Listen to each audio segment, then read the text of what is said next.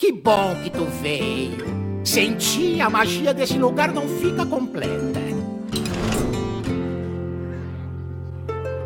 Muito bem-vindo, ouvinte, ao oitavo episódio do Taverna HS, o seu podcast brasileiro sobre Hearthstone. E hoje nós temos um episódio especial, sim, sim! Mas antes de falar do que a gente vai rolar, eu gostaria de passar aquele recadinho que eu passo desde lá do segundo episódio, quando a gente fez a nossa parceria com a galera do Discord Taverna Hearthstone. Então, se você curte entrar em contato com a comunidade do Hearthstone, curte conhecer gente, curte trocar ideias sobre o game e de repente dá um alô pra gente, entra lá no Discord do Taverna Hearthstone que você vai ser recebido de braços abertos, beleza? E no episódio de hoje, muita coisa boa vindo pela frente, então se prepare aí, porque primeiro nós vamos sempre começar com os recadinhos e misplays. Olha só, eu tô me empolgando aqui na pauta, Paulo, e eu nem perguntei. Pois é, achei que você não ia me apresentar hoje só porque nós temos convidado. É, cara, eu acho que é isso. Então aqui do meu lado eu tenho o Paulo. E aí, Paulo, sobreviveu? Sobrevivendo mais um dia? Vou sobreviver mais um dia, cara. Pelo visto, tô perdendo minha posição aqui. Vou ser substituído já. Foi Mas mal, tô sendo, cara. tô sendo. Tô sobrevivendo, sim. Tudo tranquilo, tudo na paz por aqui. Beleza, beleza. Eu já vou chegar no nosso convidado. Antes, eu vou passar rapidinho o que, que nós vamos cobrir aqui. Então, voltando ao que eu tava falando antes, é, nós vamos passar um pouquinho sobre os recadinhos e misplays do episódio anterior. Nós vamos cobrir um pouquinho os patches. É, foi anunciado que vai sair aí o patch com um novo balanceamento pro padrão no dia 3, que é amanhã, de acordo com a nossa gravação aqui. Para você que está ouvindo aí uh, pós-lançamento, já aconteceu, então você já está vivenciando esse futuro que a gente ainda não sabe como vai ser. E nós também vamos falar um pouco do mundo competitivo. Como a gente comentou no episódio anterior, era uma coisa que a gente queria muito trazer aqui para o episódio. E com a gente nós temos o convidado, JP Mixter. Muito bem-vindo ao Taverna HS e obrigado, cara, por ter topado participar aqui. Diga aí, se apresente, diga, conta um pouquinho quem você é para o nosso ouvinte. Bom, eu sou o JP, eu que agradeço né, pela oportunidade de estar aqui com vocês, fazendo parte do projeto. É, eu sou o João Pedro, eu estou começando agora no Hearthstone, no competitivo do Hearthstone, eu sou o JP Mixer. Fiz minha primeira Master Tour no final de semana retrasado, consegui um retrospecto muito bom. Estou feliz com isso e agora tentar melhorar para conseguir classificar para outras etapas. Da hora, cara. Muito obrigado. Então, espero que você sinta vontade aí, que a gente já vai chegar para bater um papo contigo sobre como é essa vibe do competitivo aí. Então, eu acho que agora tá na hora da gente pôr a nossa musiquinha de abertura, que você que é ouvinte já tá acostumado. Então, vamos lá. Bora.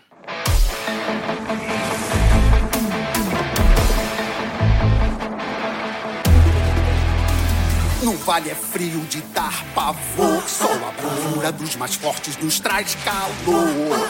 Por aqui não vai passar. É pra valer, só quero ver quem, vai se ajoelhar. Um brado forte é o estopim. A marca da vitória a gente crava no fim. Erra, pois sem alterar. Mas lembre-se de. não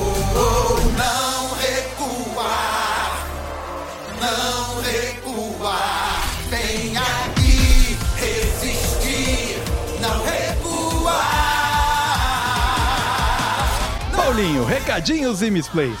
vamos lá, o que, que nós temos no episódio de hoje, cara? episódio de hoje, é, recadinhos são bem rápidos. É, misplay, acho que não tivemos nenhuma no episódio passado, nada muito grave. Aí, recadinhos, você já adiantou. Ah, hoje, a Blizzard soltou o aviso de que temos um patch com alguns balanceamentos e algumas correções de bug que vai sair amanhã. Né? Amanhã é quinta-feira, dia 3. E ela traz alguns balanceamentos aí no Battlegrounds, que a gente não vai cobrir aqui hoje.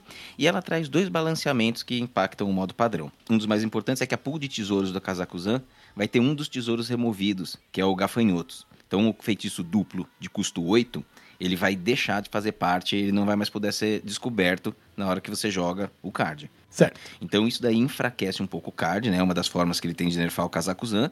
E assim, esse feitiço, esse gafanhoto era basicamente um autopique. Né? Então quando aparecia, você pegava. E ele é feitiço duplo, você podia apontar na cara, então ele era muito forte. Ela tá removendo, tá mantendo as bolas de fogo, continuam dando 8 de dano aleatoriamente. Então geralmente é 24 na cara, mas tá Certo. removendo os gafanhotos. Tá? Então dá uma segurada no Kazakuzan. E a outra carta é uma carta de ladino, que é a contrabandista da Avin. Ela tinha um bug antes, né? Que era uma coisa que não era a intenção deles fazer, que é ela evoca sempre um lacaio com o Aham. custo do número de avins que você já jogou na partida. Só que ela se contava automaticamente. Então você jogava ela, o contador aumentava e aí vinha um lacaio um pouquinho mais forte. Então eles só fizeram a modificação para agora ah, ser outros cards da Avin que já foram jogados na partida e ela deixa de se contar, né, para evocar esse lacaio. Então o lacaio vai vir de um a menos, custando um a menos a partir de agora. É só a correção de um errinho que eles cometeram no ano passado. Beleza, entendido. Então é isso aí, cara. Temos aí um novo Gostou, balanceamento. gostou do nerf no Kazakuzan, JP? Pô, amei, cara. Eu sou muito de Kazakuzan e esse inseto aí, nossa, é um terror. É. Se você limpasse, você tomava mais de 14 de dano na cara, então não tinha muito o que fazer. É dureza mesmo. É isso aí, cara. Olha só, né? eu tô, tô, com- tô com uma galera que manja do game aqui, velho. Tá, vai ser complicado pra mim.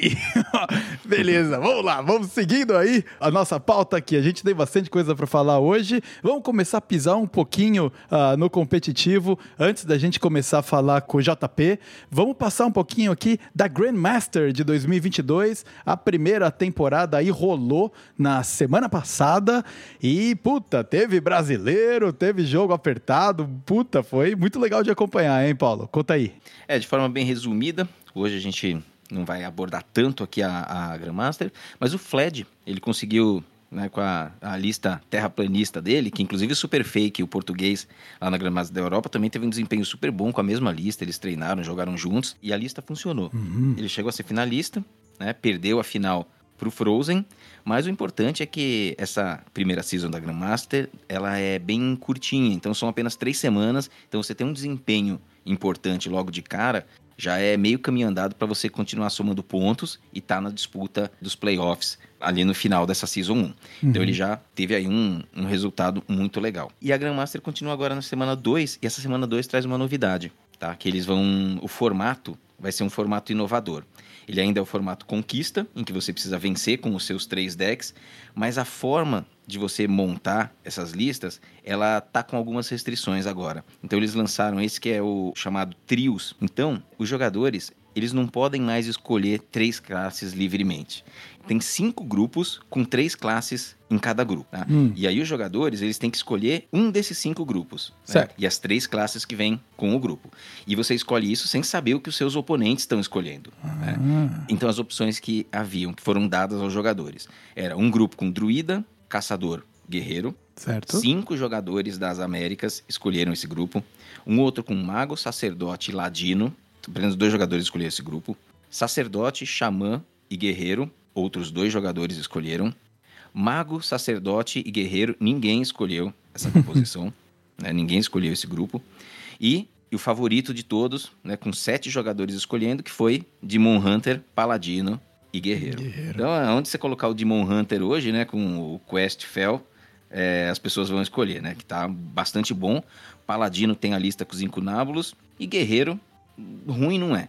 E você vê que propositalmente eles deixaram Druida em só uma dos buckets e Demon Hunter no outro, porque hoje são as classes que estão sendo preferidas dentro do competitivo, né?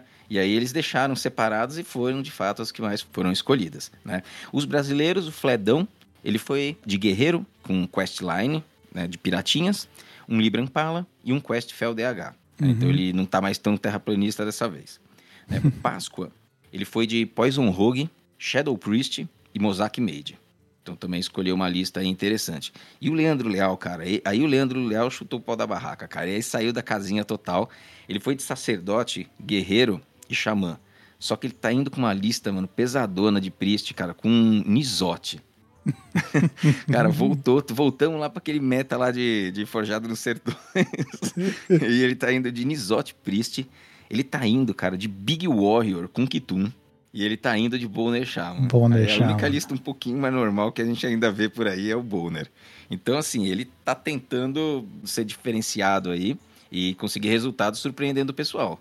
Eu acho que a gente vai olhar a lista aí, eu não olhei a lista da, na Ásia nem na Europa, mas não acho que a gente vai ver umas coisas tão esquisitas assim, não. Então, toda sorte pra eles. Isso aí, então, muito boa sorte aí aos brazucas nos representando aí, mandando benzaço nas competições afora, vivendo a tensão do jogo competitivo, né? Do mundo do Hearthstone, é isso cara. aí. Ô, JP, se fosse você, você pegava qual desses buckets aí dos cinco? Rapaz, eu acho que eu pegaria o, de, o mesmo que o Fred pegou, com Demon Hunter, com Guerreiro Uhum. e Paladino. Acho que é o melhor pra montar a line aí. Ah, com certeza, com certeza. Maravilha. Vamos nessa aí, Vitor. Bom, e já que a gente tá falando do competitivo, vamos aqui então trazer um pouquinho do JP, pô, pra ele compartilhar com a gente como é que foi a experiência da última Master Tour que ele participou. Putz, cara, é tensão aí, meu, como é a vida. E antes da gente entrar numa parte um pouco mais técnica uh, do Hearthstone, uh, compartilha aí um pouco, velho, de onde você é, puta, cara, tua idade, qual é o teu rolê, como é o teu dia a dia aí fora mundo Hearthstone. Pô, eu sou o João, sou do Temo Sul da Bahia, tenho 19 anos, comecei no Hearthstone faz uns 4 anos, mas parei, sempre intercalei o Hearthstone, voltei no, no ano passado e continuei firme até agora. Aí. Da hora, cara. E, bom, tava aqui na da nossa pautinha aí, perguntar se você era Coringão mesmo. Já também apareceu aqui com a camisa do Corinthians. É isso aí. Muito bem, cara. Você agrada esse host que vos fala aqui, cara. Sou, sou Coringão também. O Paulo não pode dizer o mesmo, mas não importa. Hearthstone, ah, gente. Hearthstone, foco. Ah, isso é. Vamos, vamos focar no Hearthstone aqui pra gente não, não, não, perder o foco. Então, você falou que você tá aí há quatro anos, né? Que você entrou no, no Hearthstone. E como que foi a a motivação para ir pro competitivo, assim? Porque é, você tem que abordar o game de outra maneira, né, cara? Do que só jogar na ranqueada ali de vez em quando, que é tipo o que eu faço, assim. É, no geral, mesmo da minha vida, eu sempre fui muito competitivo, isso até me trouxe alguns malefícios no geral. Quando eu escolher algum jogo, eu quero tentar ser o melhor. E Hearthstone não foi diferente. Eu tentei, tento jogar o tempo todo. Último, nesse último ano, eu tentei realmente entrar no competitivo, bati na trave uma peca de vez Uhum. E agora só nesse ano que eu consegui ter um resultado bom, me classificar primeiro no Master Tour, consegui ganhar outros campeonatos aí menores. E agora eu tô começando na vida competitiva do Redstone mesmo agora, que há um mês atrás era praticamente nula, tá ligado? Uhum. É tudo bem novo pra mim ainda. E, e, e, conta aí, cara, dá um nervosão jogando lá quando o negócio tá rolando mesmo assim? Pô, é, em todas as competições que eu tive antes da Master Tour, eu ficava muito, mas muito, muito nervoso mesmo, na Vendoninho mesmo. Eu, segundo campeonato que fui transmitido, eu fiquei muito nervoso, perdi duas partidas por erro meu, tá ligado? Uhum. De não conseguir pensar ali na hora, de ficar nervoso. É, fazer coisa que se eu pensasse mais dois segundos eu faria certo e acabei errando. Agora na Master Tour, por incrível que pareça, que eu achei que eu ia estar muito nervoso, que eu achei que eu, estar, que eu tava muito cansado por causa do fuso horário, trabalho, faculdade é também. Foda, né? Madrugada. Então eu cheguei só, só, o caco, tá ligado? Na Master Tour. Mas por incrível que pareça, eu tava bem focado, eu tava confiante na minha line. E todos os jogos, mesmo quando foi bad match, eu sentava no computador com sono quando começava a partida eu conseguia concentrar e, e daí em diante eu ficava 100% focado. Pô, parece que é, é, tipo uma adrenalina jogando a seu favor, assim, né? Pra te acordar e tal. Porque é um horário de, de game péssimo pra, pra você, né, cara? Pô. Sim, sim, sim. Essas duas semanas do Master Tour, eu tava tentando virar horário, que era pra ficar com a madrugada acordada, né? Pra não passar o sono. Uhum. Às 7 horas da manhã eu tinha que acordar pra ir trabalhar. E de noite eu não podia dormir porque tinha faculdade. Ou seja, me ferrei muito nesse processo aí. Mas graças a Deus deu certo, né? Não teria é, muito gostado aí, se não tivesse dado um rumo. E jogar na madrugada ali, cara, jogar um monte de partidas, assim, assim, é, cai um pouco a performance às vezes, dá uma desligada às vezes na cabeça, porque o fuso é muito ruim, né? Porque a gente tenta virar um pouco, mas, cara, você tem que viver de dia também, né? Tem as obrigações. Exatamente isso aí. É, e conta aí, cara, você tem deck favorito? Você tem classe favorita ou é você joga com o que tiver performando assim? Pouco criticado aqui agora, mas minha classe favorita é o Priest. Eu amo o deck controle. Infelizmente, uhum. é, o meta não tá muito bom pra controle. Então, como eu quero ser competitivo, vou me adaptando ao que tiver e vou jogando o que, que tá fora. Ah, puta, pode crer. E gosta é, de Priest. guerreirão controle também ou é mais na linha do sacerdote mesmo? Tava jogando agora com o guerreiro controle antes de entrar aqui. Ah, legal, da hora. Beleza, então você curte o competitivo, né? Você falou que tudo que você joga, tudo que você faz aí é na pegada competitiva. E por que que o Hearthstone, cara? Porque, mano, tem outros games de carta, tem um monte de game, cara, um monte de coisa. Você que aparentemente é focado no futebol, mano, tem os FIFA competitivo aí da vida também. Por que que você escolheu o Hearthstone? Eu amo assistir, amo jogar, mas não, sou, não é muito meu forte, não. Então, deixo de lado o futebol. Mas card game eu sempre gostei, sempre achei interessante, mas nunca tinha achado um que me atraísse tanto. O primeiro que eu joguei foi o Clash Royale. Eu era razoavelmente bom na época, só que como era muito menor, eu não tinha consciência de comentar no competitivo. Então eu ganhava um dinheirinho no Clash Royale, mas não era muita coisa, tá ligado? Era uma coisinha, fazer alguma coisinha minha no mês. E aí o uhum. Hearthstone foi um jogo, o primeiro jogo de carta que eu achei realmente interessante, que eu achei bom. Eu sabia que dava para desenvolver, mesmo sem saber do competitivo ainda. Eu gostei muito da temática, gostei muito dos decks, gostei muito da variedade, gostei que ele tinha uma loja boa com o WoW. E aí eu me apaixonei no uhum. Hearthstone e tive gente que me incentivou também. Uhum. E aí eu segui até agora. Então você também aí falou que, pô, o fato de ter a lore da WoW é você é meio envolvido no universo Warcraft aí também, né? É que eu sou muito leigo no universo do Warcraft, mas eu sempre gostei, sempre achei massa ver outras pessoas jogando Warcraft, mas como eu não tinha um PC bom pra jogar Warcraft, É. eu sempre fiquei só olhando os meus primos jogarem, coisa do tipo, então eu tinha uma afinidade mesmo sem conhecer a fundo a história do WoW. Sei quase nada, nada, nada, mas eu gosto do universo, acho muito interessante. Puta, muito foda, cara. E você comentou aí, né? ah, puta, do, de ter o PC, né?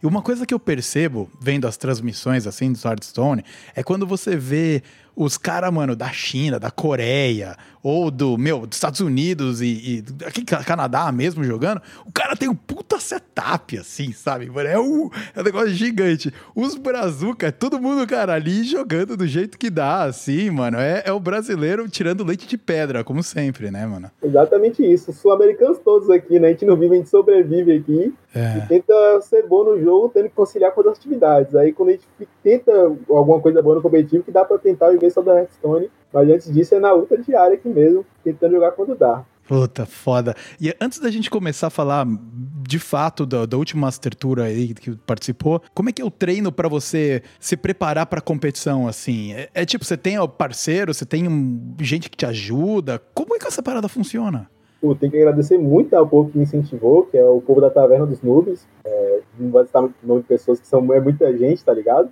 Mas Aham. principalmente o Pardal e o CSN Cris, eles me incentivaram muito, eles que me ajudaram com aquela primeira Master Tour, eles me ajudaram muito no treino. E agora na última Master Tour, quem me ajudou muito foi o Quirino e o Carlito Paul. O Carlito Paul também estava na Master Tour, inclusive eu até cheguei a enfrentar ele na Master Tour, É, você enfrentou ele, né? É isso. É, mas os treinos, basicamente, é a gente tenta ler o que, que vai ter muito no meta. No caso, a gente previu que ia ter muito Dex Combos, ou TK, Burn Shaman, é, Miracle, é, Mozak. E o quarto deck eu não vou lembrar aqui agora, mas eu lembro que eram quatro decks. E acabou que teve muito desses decks. Então, quando a gente percebe que são, tem quatro decks fortes, a gente vê o que, é bom contra e vai jogando essas matches inca- incansavelmente para tentar ver o que, que pode melhorar, o que, que você pode colocar mais na lista, o que, que você pode tirar, para ir sempre aperfeiçoar e para na hora você cometer o mínimo de erros possíveis. É, e você ter um grupo de treino, na verdade é fundamental, né, para desempenho no competitivo, porque você não pode usar a ladder assim como um treino, né? Você pode, assim, claro que é tempo de rodagem, assim, a experiência no jogo, tudo, mas, meu, a ladder ela é muito específica, né? E aí você tá lá no High Legend, você vai ficar enfrentando mais ou menos as mesmas matchups o tempo todo, você não consegue treinar para situações específicas de torneio, né? Eu sou do lenda ali mesmo do meio, não sou, não sou muito bom na ladder. Os Uhum. decks, inclusive, que eu levei, eles são decks que não se dão bem na ladder, porque eles são Uhum. decks com bastante tech de card. Por exemplo, meu bruxo, ele quase não roda limpeza. Na Uhum. ladder, se eu jogar com esse bruxo, eu vou tomar muito agro na boca e vou apanhar muito. E no caso, a ladder, ela é bom mesmo pra você treinar, pra você enfrentar vários decks diferentes, pra você ver alguma coisa nova. Mas pra torneio, praticamente é um jogo to- totalmente diferente, sem enfrentar coisas que você já sabe sem enfrentar, vai ver todas as cartas do oponente. E vai ter mais um meta mais definidinho ali. Puta, Uhum. cara, é. Entendi. Eu percebo assim, né? Eu, é, meu conhecimento é bem mais raso do jogo do que de vocês. E quando eu vejo as partidas em qualquer competitivo assim, é outro meta, cara. A gente tá falando de outra realidade, assim mesmo. Às vezes até eu fico um pouco inveja, tipo, com um pouco mais de inveja, assim. Sabe, tem. Parece que tem soluções muito criativas, assim, quando você sai um pouco, sei lá, de uma opressão, que nem você falou, mega agro, né? Que, cara, se você for com um deck que tem outra, outro caminho, você toma na fuça toda vez, né? Não tem jeito. Muito É, legal. e tem as tech cards que são legais, né? Porque em torneio você vai ficar tecando, você pega seu deck, então ele tem uma linha de jogo. Só que você sabe que tem alguns pontos fracos ali, então você pode tentar tecar, né? Pro Uhum. meta que você acredita que você vai encontrar no campeonato. A gente na ladder não consegue tecar muito, na verdade, uma tech card na ladder geralmente ela enfraquece teu deck no geral, assim, né? Naquela na, na, no spread total ali das partidas, enfraquece. Exceção é, meu, quando de repente tem um meta aí com muita arma, por exemplo, aí agora você roda uma víbora que é trocável, que é um kart que é bom, sabe? Não é aquela gosma lá do passado. Então é, é- é tipo esse tech card no máximo, né? Porque pra campeonato é muito mais interessante, assim, desse ponto de vista, né? Da Sim, hora. sim. Caso ali, o bruxo mesmo, a Sorrende, se eu tirasse a Sorrende na ladder, eu ia tomar muito apavoro. As agonias Uhum. mesmo da que veio no mini conjunto, elas foram excelentes na, na Master Tour. Teve algumas partidas que eu ganhei só por causa dela. Uhum. E se eu usar elas na ladder, elas não vão ter utilidade nenhuma. Elas vão enfraquecer muito o deck. É. E, e você falou aí, ô JP, que você definiu a composição, assim, com o pessoal, com o grupo de treino, né? Que vocês é, apostaram num determinado meta e, pô, isso aí deu certo. E agora, como é que você encara essa questão que a Blizzard, assim, tem feito bastante recentemente, que ela dá aquela mexida importante no meta faltando alguns dias para uma competição importante. Não é a primeira vez que ela faz, né? E dessa vez ela lançou um mini set, cara, soltando um casaco Zan aí, que, assim, você não colocou em nenhuma composição tua. Aí fala um pouquinho sobre isso daí, cara. Assim, é, você achou que a carta não era forte, era meio bait, ou você foi para counterar quem ia trazer? E, e, e, essa coisa da Blizzard mexer alguns dias antes, assim, como é que você vê tudo isso? Eu acho horrível, porque deixa todo mundo doido, né? Vai sair 35 uhum. cartas, não sabe o potencial, não sabe o que vai encaixar no deck. Você vai ter um dia e meio ali para testar um monte de coisas e você não vai conseguir testar tudo. E, consequentemente, você não vai conseguir levar o melhor deck ou a melhor versão do deck possível. Uhum. A questão do Kazakuzan, eu achei ele muito forte. Porém, é, eu não, não, ele não é sólido. Então eu não sabia qual era a melhor lista. Eu não sabia se ia levar ele e tomasse um monte de água e simplesmente perder. Para mim, ele foi prejudicial, porque eu sabia que meus decks eles não eram favoráveis com o Kazakuzan. Mas eles também não perdiam descaradamente. Eles eram 50, 50 40, 60 e dava para tentar ganhar. Porém, o Kazakuzan, como é um deck muito lento, eles tende a criar agros para cauterar ele. Então, uhum. o Kazakuzan saindo na quarta-feira ia trazer mais agros pro torneio, que também ia me prejudicar. Uhum. Então, o que eu mais senti não foi nem por, pelo Kazakuzan, deck em si, mas pelo meta que ele podia gerar no torneio. Isso foi minha maior preocupação é, nos dias ali que antecederam a Master Tour. É. E, e, e, acabou que não ficou tão agro assim, né, a, a, o meta da Master, né? Pô, pior que não ficou muito agro quando eu, post, eu mandei minha lista, quando os, os, os pro players começaram a postar no Twitter, e só uhum. vi os decks que queria calderar, fiquei muito feliz na hora. Uhum. Aí no primeiro round, no segundo round, eu peguei duas lines pro agro e eu fiquei, minha nossa, qual é a chance de só ter deck que eu quero enfrentar e enfrenta justamente dois caras que tem o meu counter. Eu fiquei triste com isso, mas eu sabia que minha leitura tava, tava ok pro geral, mas eu acabei é. dando uma azarradinha aí no começo. É, pode crer. É, e de cara você enfrentou o Dmitry Kazov, não foi? O Dimitri, aí, para quem tá nos escutando e não conhece, é um argentino. Meu, o cara joga muito bem, ele é Grandmaster, né? É Grandmaster aqui da América. E aí você tomou um 0-3 ali do Dimitri de cara, né? E a gente sabe que, assim, aproveita e fala até um pouco dessa parte psicológica aí. Porque para quem, quem não acompanha o Master Tour, você perder na largada, cara, diminui muito as tuas chances, né? Porque você precisa fazer um top 16, são meu, quase 400 jogadores, e para você estar tá lá em cima, você pode no máximo perder duas. Se você perder duas, a sua chance de passar não é alta no top 16, e se você perdeu no começo, cedo na competição, é muito ruim para critério de desempate, né? Então você já largou perdendo pro Dimitri, Cara, e depois enfrentou outro Grandmaster, o japonês, o Traes, ou enfrentou o Jambre, enfrentou o Carlito, o brasileiro. Cara, é só, só, só gente zica e fez um 7-1 no final, cara. Então, como é que manteve ali a, a cabeça boa e a concentração para fazer essa virada? Pô, é, eu tentei com o Carlito, que eu falei com ele, não passei treino, tá também online que eu. Inclusive, ele também enfrentou o Fuago no primeiro round. Nós dois tínhamos iniciados aí. E eu falei com ele que, pô, é, a gente tem, eu tenho que ganhar a primeira partida, porque se eu não ganhar a primeira partida, eu sei que eu vou me abalar emocionalmente e eu não vou jogar bem as, as seguintes.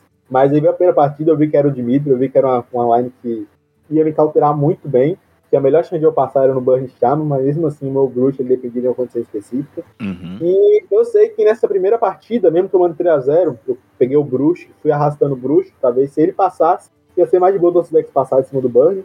E as duas primeiras partidas eu não tive o que fazer. Com duas uhum. partidas que o deck dele simplesmente passou o trator em cima do meu e eu só assisti. E na terceira partida contra o Burn Shaman, é, eu dava técnica de descongelar o lacaio.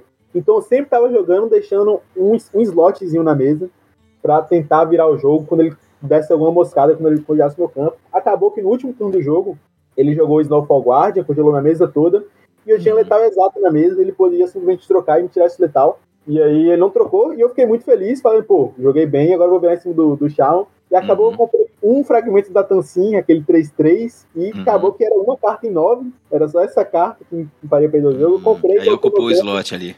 Ocupou o slot eu perdi, tomei um 3x0, fiquei muito mal, porque eu sabia que 6-2 não me daria mais top 16, porque critério de desempate tinha ido pro lixo. Exatamente. Mas como eu joguei bem, eu sei que eu, eu dei meu melhor ali, eu acabei que uhum. eu fiquei de uhum. boa. Agora, se, por exemplo, se eu tivesse uhum. cometido alguma misplay, aí uhum. eu já ficaria mais arrasado, pô, perdi 3x0 porque eu joguei mal. Uhum. Então, menos mal, eu fiquei é. com o emocional mais de boa e tranquilo. É, jogou bem contra uma lineup que meu, cauterava a sua, que era difícil, né? Então dá pra dar aquela estabilizada emocionalmente ali, né?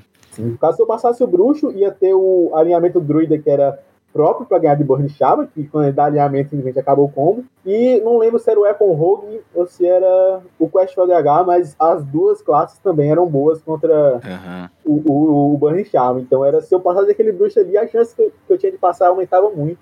Mas Aumentava, acabou que né? não rolou. Não rolou. É, e aí isso daí, meu, era só o começo da jornada ali, né? Aí assim, eu vou dar um pulo aqui, porque o meio da Master é muito difícil de acompanhar. A gente queria acompanhar as pessoas, mas a gente não consegue direito porque não transmite, né? Então, a- acaba passando só os nomes mais conhecidos.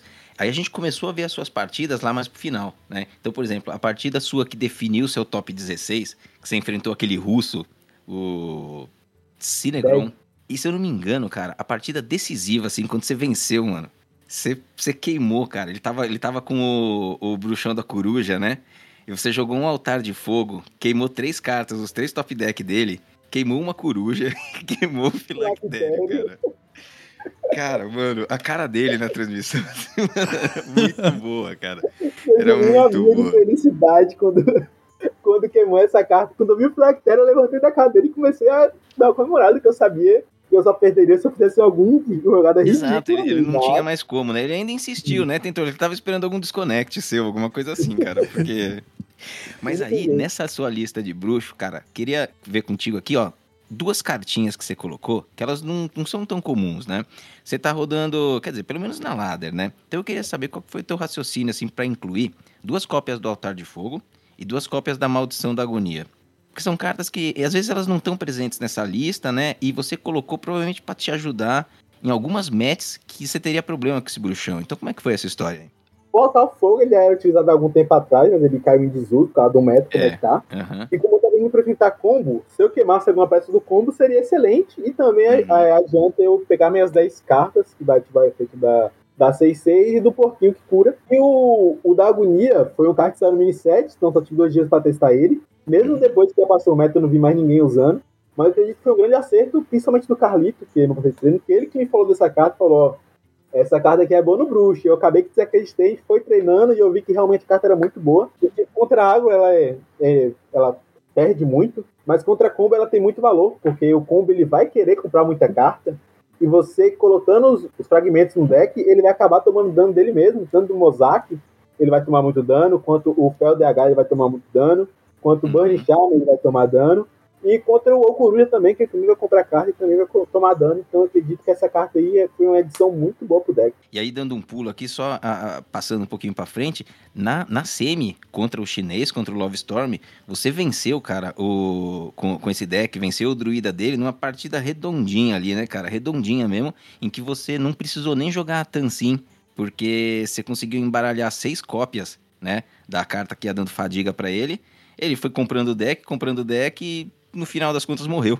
É, Nessa partida, aí, inclusive, eu até joguei errado no, último turno. Eu achei que eu tava Hum. morto, eu não contei os segredos dele. E dava pra ter esperado mais um turno pra dar Tansin, é, a Tansin 3 manas com os Filactérios. Também o último turno eu também cometi um play que eu poderia ter baixado a, a Tansin do, da missão. Eu também não baixei, Uhum. acabei que errei. Nesse Uhum. momento, sim, eu estava nervoso. Os dois primeiros Uhum. partidos da série eu tava bem. Porque Uhum. 2x0 ali, mas eu tava tranquilo. E quando chegou na terceira, eu falei, pô, vou cair na semi, tá ligado? Uhum. E acabei que eu joguei errado, mas joguei também no out. Tinha play melhor pra se fazer, mas acabei optando por uma jogada que era um pouquinho inferior. Acabou que deu certo, consequentemente. Então eu fiquei muito feliz pela adição. Mas era uma partida que eu vi depois e eu vou melhorar nesse, nesses aspectos aí. Não, legal. Mas essas matches aí contra o Love Storm a gente já fala daqui a pouquinho, cara. Queria pegar um take aqui contigo, uma opinião tua, nas quartas. né? Nas quartas, quando você jogou contra o Deads, é, eu reparei que teve duas partidas, acho que foram partidas na sequência, em que ele jogou Broto, Broto e o Kazakuzan. Então na 4, ele deu a rampada e jogou o Kazakuzan. Ele fez isso duas vezes. Né? Ele fez isso numa partida que ele perdeu pro seu Fel DH e numa outra que ele venceu seu Druida. Né? Cara, essa jogada de Broto, Broto e Kazakuzan é uma coisa que eu sempre fico na dúvida se isso aí vale a pena, cara. Porque é, é forte quando você já conseguiu rampar, que você tem uns cristais de mana a mais que o seu oponente, né? E começa a usar os tesouros. Você, você considera que esse tipo de jogada ele é correto, assim? É... Eu acho que o Kazakhstan é uma carta muito forte, porque os tesouros são ridículos. E quando você já tem um ramp, uma sequência ali pra rampar na mão, ou já tem um Solar Eclipse, eu acho que vale muito a pena. Contra matchups Uhum. agros, eu acho que não, não vale a pena, porque tu vai acabar tomando muita pressão, que vai ser dois turnos mortos. No É. turno que tu vai baixar o Kazakuzan, você vai baixar um 8-8, mas ninguém vai trocar no 8-8, então o cara vai Uhum. tudo feito ignorar. E o turno Uhum. seguinte você não vai ter mana pra fazer nada, então consequentemente É, você vai tomar tá mais dano. né? Vai, é, vai simplesmente morrer. Agora, Uhum. contra, contra uma lineup, que era uma, uma line que ele não ia te botar pressão nunca, no máximo com o Fel DH ali com, com o combo do Jace e tudo mais, né? Uhum. porém, com o Druida não ia botar pressão nele nunca, então eu acho que é uma play muito boa, porque os tesouros recompensam muito, tem muito tesouro bom, tem muito tesouro que simplesmente acaba com o jogo. Uhum. Eu não lembro qual foi os tesouros que o, que o mano lá descobriu, mas é, são muito fortes, então acho que é certo sim contra combo ou contra controle meter um casacuzão cedo. Se você tem um pouco mais de tempo ali, vale a pena, né? Sim, sim. Legal. Cara, e ainda nessas quartas contra o Deads, teve uma outra partida que me chamou um pouco a atenção. E aí, você podia aproveitar e dar uma aula de druida com alinhamento celestial aí, cara, porque eu acho que é um deck, mano, que é complicado de jogar. As pessoas, eles acham que, ah, não, ah, você joga alinhamento, depois anacondra e tá tudo certo. É mais ou menos, cara, é mais ou menos. Lá, você teve uma, uma linha que foi interessante. Teve um momento em que você tinha já um alinhamento na mão, depois você comprou a lei de Anacondra, só que você preferiu rampar bastante antes de usar o alinhamento. Eu acho que quando você usou o alinhamento pela primeira vez, você já estava com 18 ou 19 de mana. Assim, estava quase completando já. E aí você voltou e zerou tudo. né? E você, antes de jogar o alinhamento, você começou a combar com os lacaios. Né? E eu reparei também que foi no turno 8 do seu oponente. Antes de você dar o 9 para ele e dar a chance dele fazer o combo com 36. Então, assim, essa, essa leitura é isso mesmo? Assim, como é que você navegou aquela match e por que, que você escolheu um alinhamento celestial tão tarde, depois de já ter usado seus ramps? É, naquela match ali, me ferra muito o alinhamento se ele tiver baluarte, porque eu vou botar uma mesa gigante, ele vai botar baluarte, não vai tomar nenhum dano e não tem nenhuma possibilidade de eu tomar um OTK dele. Ele Uhum. tinha equipado uma arma e ele tinha usado dois é, tesouros do Corsário, então ele teria a baluarte na mão, era 100% de certeza. Era Se eu 100%. desse na 8, eu ia fazer todo o combo ali, não ia conseguir tirar as cargas da baluarte, porque eu não rodo Víbora, e ele ia dar uma briga, ia dar outra remoção, que o deck dele tem muitas emoções. Então o que, que eu tinha que fazer? Eu tinha que combar no mesmo turno que eu desse o alinhamento, para ele só poder baixar a baluarte ou ele dar briga. Então se ele desse um desses dois aí, já seria uma coisa muito melhor para mim. É, aí quando chega no turno, deze- é, quando, passa pro turno 16, a linha normal do, do Warrior aí é você dar a baluarte esperando já que o oponente te combe. Acabou que o meu Uhum. oponente não deu a baluarte, então isso é uma coisa muito boa pra mim. Se ele desse a baluarte ali, praticamente o jogo poderia acabar pra mim ali naquele momento, porque a baluarte quebraria totalmente o de jogo, mas ele não deu. Então eu ia fazer o turno em dois tempos. É, se eu tivesse o, o Smite na mão, eu consegui dar o letal ali. Acabou com o Uhum. Smite ter preso nas últimas cartas do deck. Aí eu lotei a board dele ali com lacaios gigantes. Acabou, por sorte, que veio um lacaio com. que deixava as são dois a mais, mas não era necessário ali. Porque Ah, é. eu ia deixar os lacaios tudo com mais 8, mais 8 na mesa. Se ele desse uma briga, ia Uhum. deixar um lacaio ainda no campo, que eu ia bater É, na tinha cara sido o dele. top deck anterior dele, inclusive, a briga. Não sabia, mas ia me prejudicar muito, porque ele só, só rodava um no deck, se não me engano. Mas eu joguei em É. volta. Então ia dar esses 10 de dano aí nele, 10, 12, 14, dependendo de colocar sobrevivesse nele. E na volta eu ainda ia ter o combo pra matar ele. Ou seja, se ele desse briga, ele poderia morrer na volta. E se ele Uhum. desse baluarte, ia tirar todas as cargas dele e matar ele na volta. Acabou que veio o lacaio e deixava as spell são dois a mais. E não foi necessário isso aí, não foi necessário mais afobação. Então acabei que ganhou o jogo é, esperando. Porque nessa matchup contra, contra o War, contra Charge War, que o cara tem baluarte, você não tem Uhum. Libra. Eu acho que sempre a melhor play é você tentar ir pra 16 manas, baixar na Condra e depois dar um alinhamento para ir arrombar no mesmo turno. Uhum. E você tem aquele clock também de não deixar ele chegar em 9 mana, né? É, sim, sim, sim, sim.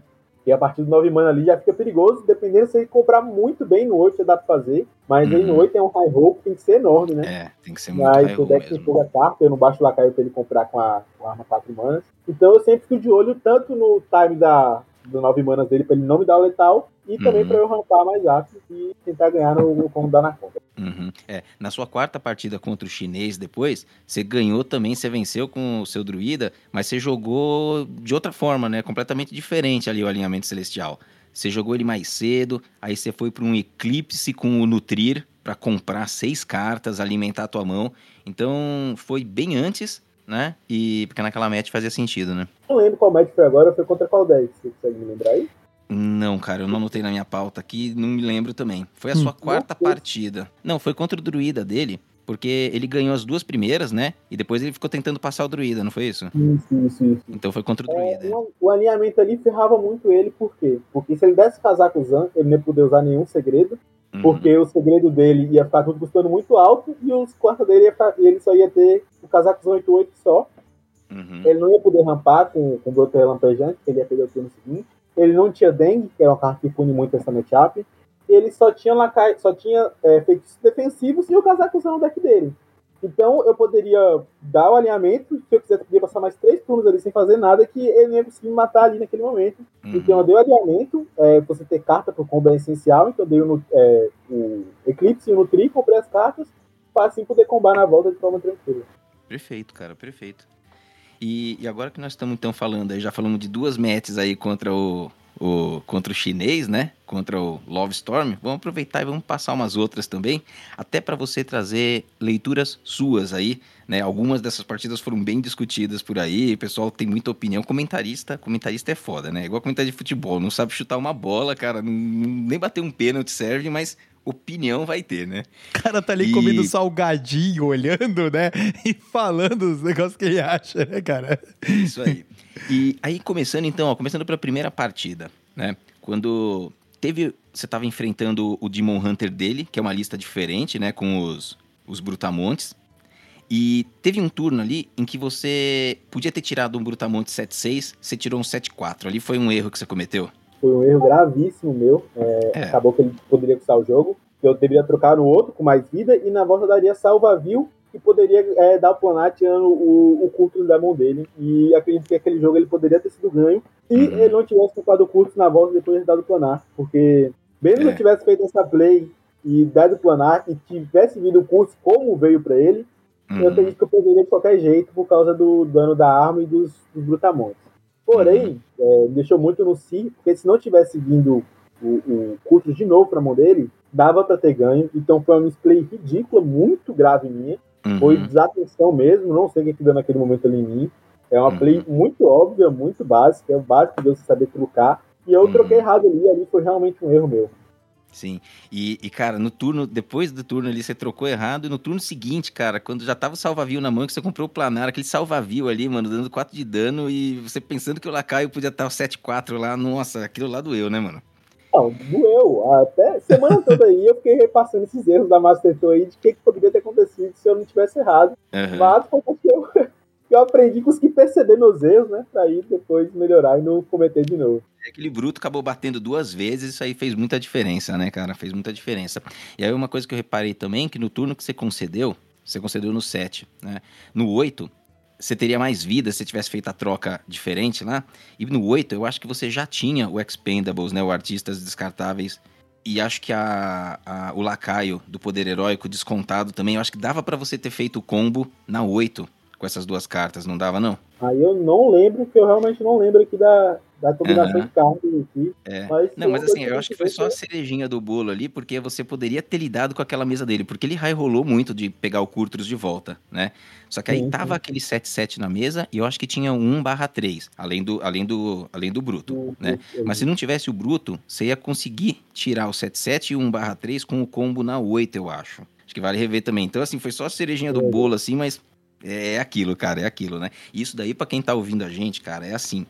É, a gente pega, mano, um cara que nem o JP, mano. Caras aí que, tipo, estão jogando no altíssimo nível.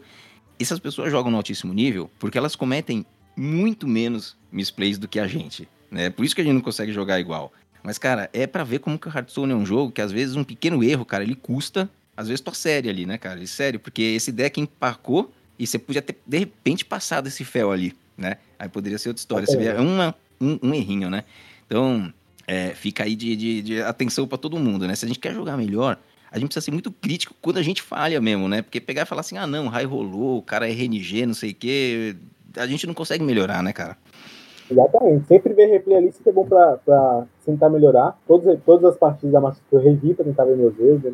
Inclusive, na, acho que foi na última partida dessa série, teve até um momento interessante, que eu vi bastante gente comentando, que foi o de eu dar ou não os artistas tempo ali na mesa, É isso. é, contra o Uhum. Lobstorm, foi bem descartado o Kazakuzão, e ele só tinha uma linha de jogada ali que ele poderia fazer, que era subir a armadura, e como meu dano era limitado, ele ia simplesmente ganhar de mim ali, como, como ele Uhum. ganhou, né? Uhum. E em cada turno que eu tava com os artistas na mão, eu fiquei um tempo pensando ali que eu falei, pô, e se eu der esses artistas aqui e ele não tiver nada na mão? Aí eu Uhum. falei, não, mas se ele tiver, eu perdi instantaneamente. E ele Uhum, tinha as tartarugas no exato. deck, Uhum. e ele tinha uma curso 10 que ele descobriu que eu não fazia Uhum. mínima ideia de qual seria. Tinha muita coisa que me puniria muito ali. Então eu falei, pô, Uhum. vou tentar jogar pelo erro dele, porque eu sei que se eu jogar isso aqui, é errado da minha parte por não estar jogando em volta e por ter muita coisa que me pune. Acabou que ele não tinha na mão dele, mas aí era uma coisa que eu não podia saber. Uhum. Inclusive, logo depois eu fui pra transmissão e eu vi bastante gente comentando isso aí. Eu falei, pô, não acredito que, eu, que era tão óbvio assim, eu não vi. Uhum. Mas depois parou pra ver, eu comecei com o Fred, o Fred me acalmou, falou que ele também faria o mesmo que eu, e faria um play Uhum. muito melhor que eu. Então, ele falar que a play que eu fiz não, era, não foi errada, que era, não Uhum. tinha bola de cristal pra saber o que, que tinha na mão do cara. Então eu Uhum. jogado em volta foi o certo, sim. Sim. Então é uma play que É, era dessa daí eu concordei. É que ali na hora, na transmissão e tudo, a gente tá vendo a mão do oponente, né? E aí fica todo mundo meio desesperado, tipo, mano, joga, joga, né? Mas eu, eu, É só jogar essa carta aí que ganha. É, mas eu achei, eu achei que a, a tua leitura também de não jogar seria correta, porque. é, e aí, até essa é a última parte nossa aqui da conversa, né? Que é a partida decisiva ali. Que, só lembrando aí as pessoas, no turno 5, né? O chinês, o oponente do JP, ele descobriu ali uma cópia de um card do deck dele, com as três manas que sobravam, ele jogou uma fortuna fúngica, a única fortuna fúngica do deck, e descartou o Kazakuzan. Né? Então ele descartou a principal condição de vitória dele. E aí, mano, o cara lá também joga muito e na hora ele percebeu, falou assim: ó, se eu tenho uma chance, eu vou ter que ficar descobrindo kart aqui pra subir a armadura e sair do range, né? E cara, ele deu bastante sorte também, né? Porque ele descobriu uma outra cópia de um amuleto depois, e descobriu um encharge, né? Então, assim, e descobriu um lacaio de custo 5 que é mó ruim, mas naquele caso era corrompível, né? Então, Na- naquele momento ali, ele foi pro, pro, pra Pounce ali na 5 e eu fiquei pensando, nossa, o que, que ele tá querendo buscar na 5? Eu pensei em muita carta e, pô, ele foi tentando buscar aquele ali específico, que cara bom. eu né? acho que ele não deve ter ido, viu, JP? Eu também pensei nisso, eu acho que ele devia estar indo atrás de um arborizar, né, Arborizar? cara? Eu pensei nisso, na primeira coisa que eu pensei, eu falei, pô, tava buscando arborizar pra bufar os. Ele deixou três lacaios na mesa, inclusive eu optei por não matar, pra ver o que, que ele tinha na mão. E acabou que, que ele pegou aquele lacaio lá que eu não esperava nunca. Eu pensei em muita carta, mas aquele ali específico não, não, não, não me ocorreu. Aí no turno seguinte, que eu tava com a linha de jogo de não limpar, que eu, eu pensei que ia dar ele mais forte, a carta mais comum de ser pegada de custo 10. E mesmo que ele pegasse, ia ter o Magdalene indo ali, ia limpar, e não tinha nada no deck dele que tirava o meu Magdalene. E acabou que ele pegando aqueles cinco manos que corrompeu, que no turno seguinte veio ele do mais forte que tirou ali. E foi uma coisa que realmente me pegou muito de surpresa, que eu não lembrei daquela carta de jeito nenhum. E foi exatamente o dano que tirou o Magdalene, poderia ter mudado o jogo. Cara, é muita carta de custo 5, cara. Não daria pra ter feito a leitura e jogar em volta daquilo lá, ainda mais com lei do mais forte e tudo mais. Agora, agora assim, ó, meu último, meu último ponto, que é um ponto que eu fiquei refletindo, cara. Eu não sei se você, se você concorda ou se não concorda. O turno, o turno em que você acordou o McDaddon, naquele turno, você usou a hora de emulação ali e você não precisava, porque você, na verdade você quis deixar o planar exilado. Foi isso? Entre deixar o planar exilado e não deixar o planar exilado e gastar menos emoção. Uhum. É, acabou, fiquei bastante tempo pensando nisso aí no turno. Acabou que eu ia optar por deixar ah, uma remoção mais na mão, mas na hora eu me banei nas minhas. E fui pela Ah. segunda jogada, que também foi uma play boa, porque eu exilei o planar. Mas eu tava É. com essas duas linhas de raciocínio na mente, fiquei pensando nas duas, optei Uhum. por uma e fiz a outra. Eu assisti essa match aí, cara, algumas vezes hoje, assim, antes de falar com você. E, e aí depois eu fiquei pensando, mano. Vê, se essa leitura é correta, assim, ó. Depois que o cara ficou. Depois que ele ficou sem o Kazakuzan, você tem dano limitado, mas tem bastante dano, né? Ele subiu muita armadura, você ainda conseguiu deixar ele com 9 de vida no momento ali, depois que você jogou o Jace, né? Então, de alguma maneira, ele tinha que se proteger do seu combo, né? Ele tinha que conseguir algum tipo de proteção pro seu combo ali.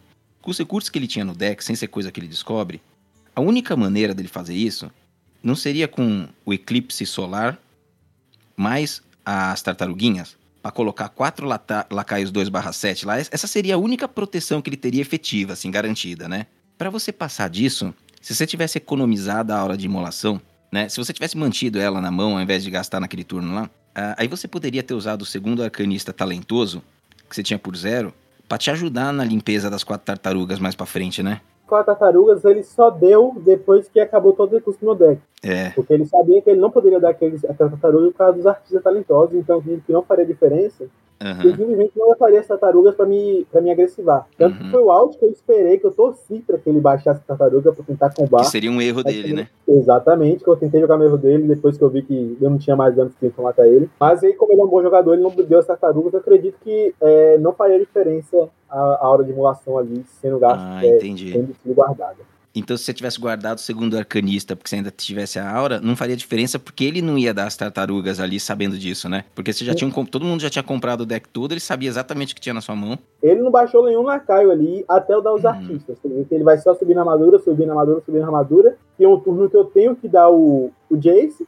Ele Uhum. toma o dano Jace, aí depois que ele vê que o Jace morreu, que eu não tenho mais nada a, a não ser os artistas, que ele dá as tartaruguinhas e tudo mais. Então, quer Na dizer, verdade, nessa partida tem só uma, uma linha de jogada que eu pensei que Ah. poderia ser, sido diferente, que é eu ter dado os artistas talentosos antes de ter dado o Jace. Porque eu dando os artistas talentosos, eu obrigaria ele a dar as tartaruguinhas. E aí eu faria o combo, subindo o dano, baixaria o lacaio 2 manas, trocaria as nas tartaruguinhas, e aí ia subir um ataque ali, que com certeza ia ser 6-12 de dano, e aí na sequência daria o Jace. O Jace seria pra limpar tudo, eu não lembro se, se daria pra limpar tudo, não acho que não daria. Se fosse duas tartarugas, eu limparia tudo, se fosse quatro eu não limparia. Uhum. Mas aí, essa jogada poderia me dar o letal se ele não tivesse dado Eclipse mais tartaruguinhas. Uhum. Era uma linha de jogada que eu não vi na hora, eu só percebi ela depois. Mas podia me dar. Seria mais uma chance que eu teria se ele cometesse um erro ali naquela partida. E na verdade, assim, é, acho que então as linhas que você adotou foram corretas, né? Porque eu, eu sem dúvida nenhuma concordo que jogar o artistas tempo ali, sabe? É, que nem foi falado na transmissão, por exemplo, e muita gente falou depois, eu não acho que seria a play correta mesmo, porque era só ter a tartaruguinha na mão e acabou o teu jogo, né? Aí não tinha nem mais o que discutir. E então, assim, acabou sendo definido porque ele deu uma raio rolada lá e descobriu, né, mais armadura pra subir, né?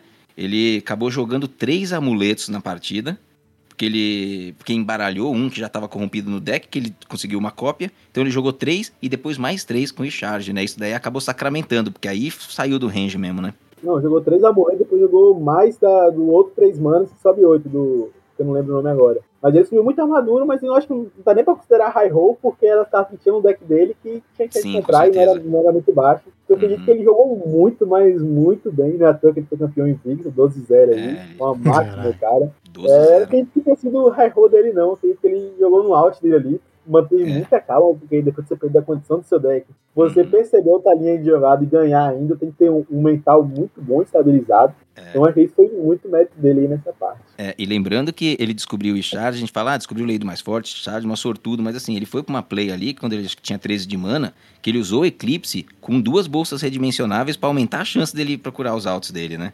Então, ele foi ali pra recurso pra tentar, pra tentar achar uma condição de vitória, já que ele tinha perdido a dele, né? Ele sabia o que estava fazendo. Não foi uma, uma jogada ali que ele jogou pra cima e falou: Ah, o que, que vai vir aqui não? Ele tinha consciência dos outs dele ali e jogou muito bem.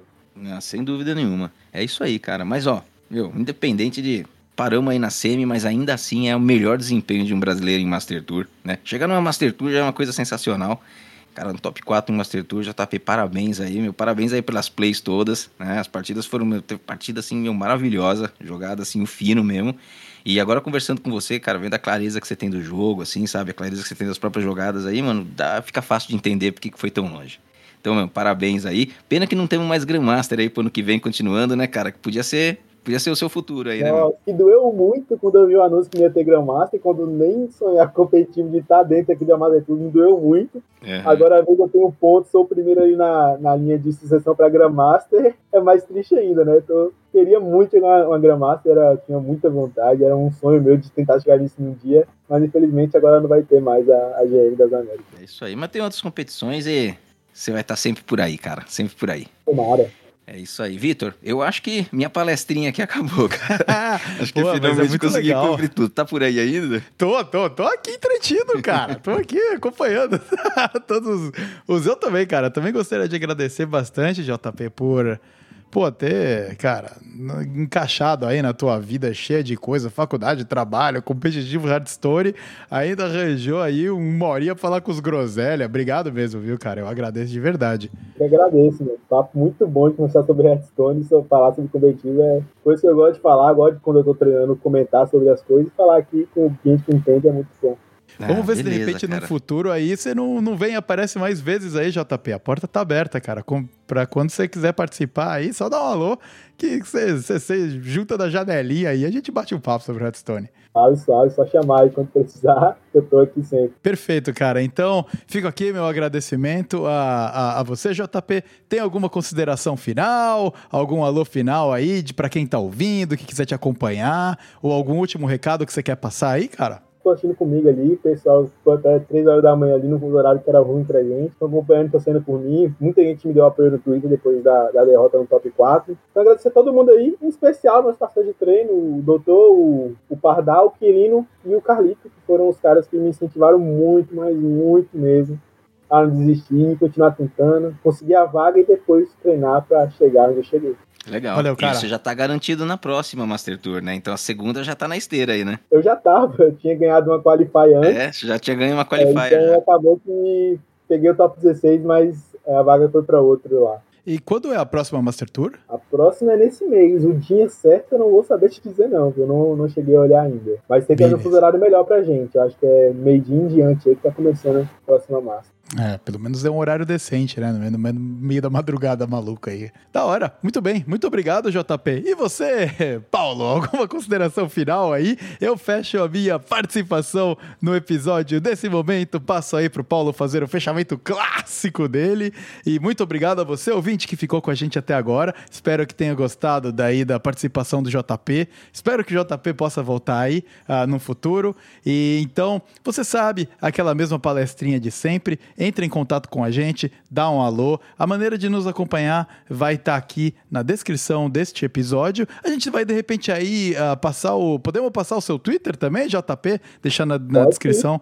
Perfeito, então vai ficar aí o Twitter do JP na descrição do episódio também, pra, pra pô, você curtir, dar uma moral pro cara, o cara foda pra caramba aí, jogando muito, representando a gente.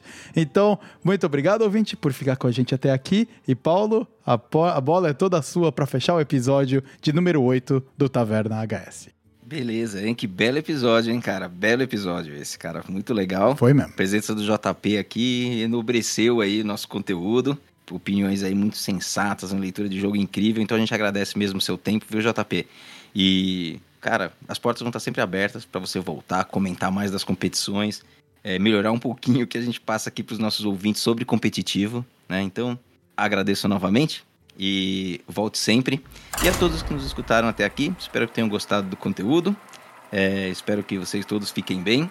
Eu espero encontrá-los na ranqueada, mas não, não espero encontrar o JP, porque quero, quero passar longe disso daí. mas é isso. Fiquem todos muito bem, fiquem todos com muita saúde e a gente se encontra na ranqueada. Valeu, galera.